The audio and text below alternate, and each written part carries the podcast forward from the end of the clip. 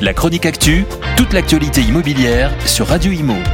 En partenariat avec Regus, des espaces de travail adaptés à chacun.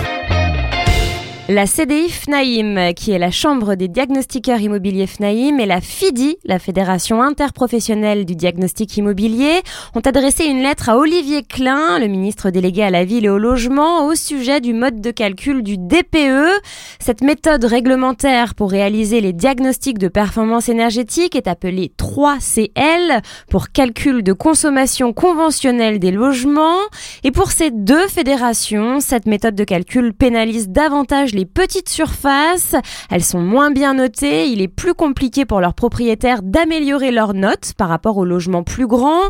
Les facteurs qui posent problème sont notamment la consommation d'eau chaude sanitaire et un indice de compacité thermique dont la performance est calculée au regard de la surface habitable du logement, rendant les petites surfaces mécaniquement moins compétitives.